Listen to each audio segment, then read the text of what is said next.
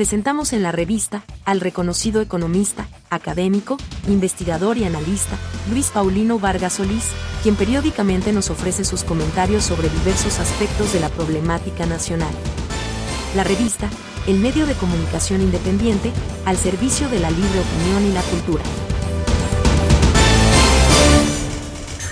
A partir de 2010, Costa Rica experimentó un descenso muy significativo de la inflación, que hizo que después de 2015 la inflación anual se sostuviera incluso por debajo del 2%.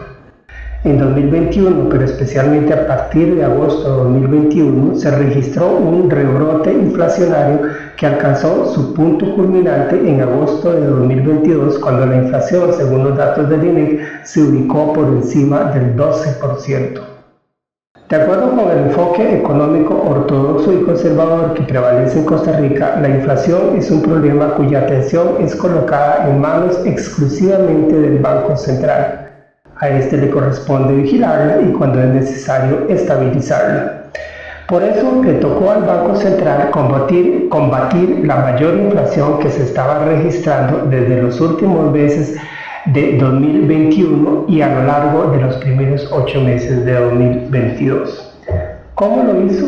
Mediante un alza muy fuerte en las tasas de, de interés.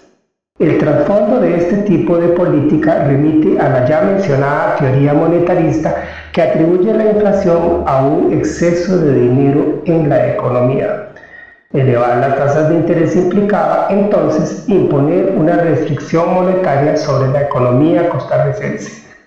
Lo paradójico del asunto es que el origen de la inflación era totalmente importada, de modo que siendo de por sí cuestionable la dañina receta monetarista, lo era mucho más puesto, puesto que el empuje inflacionario venía de fuera. Con las alzas de las tasas de interés se encareció el crédito y por lo tanto se hizo más difícil tener acceso a este, a la vez que se ponía en aprietos a quienes arrastraban deudas viejas. Significaba, por lo tanto, un severo castigo a la economía nacional que ya de por sí se mostraba débil y vacilante, como lo atestiguan los gravísimos problemas del empleo que arrastramos desde hace muchos años. Pero además el alza en las tasas se convirtió en un imán que atrajo grandes flujos de capitales especulativos, también llamados capitales golondrina, lo que provocó una fuerte baja del dólar, el cual al día de hoy ha disminuido un menos 23% comparado con su precio a fines de junio de 2022.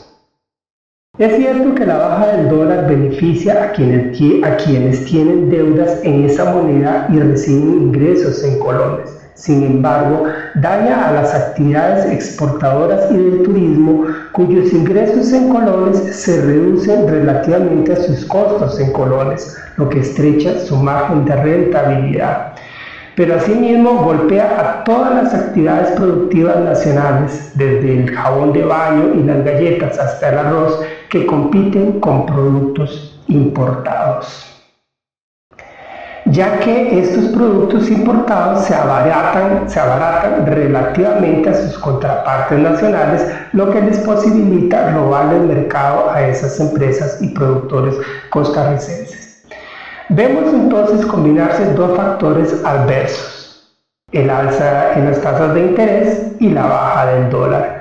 La afectación negativa en ambos casos va en el mismo sentido, propicia que se pierdan empleos, lo cual, siendo de por sí muy lamentable, lo es mucho más puesto que arrastramos desde hace mucho una situación tremendamente deteriorada en el ámbito del empleo el caso es que lo anterior no se limita a ser un simple decir. Efectivamente se están destruyendo empleos.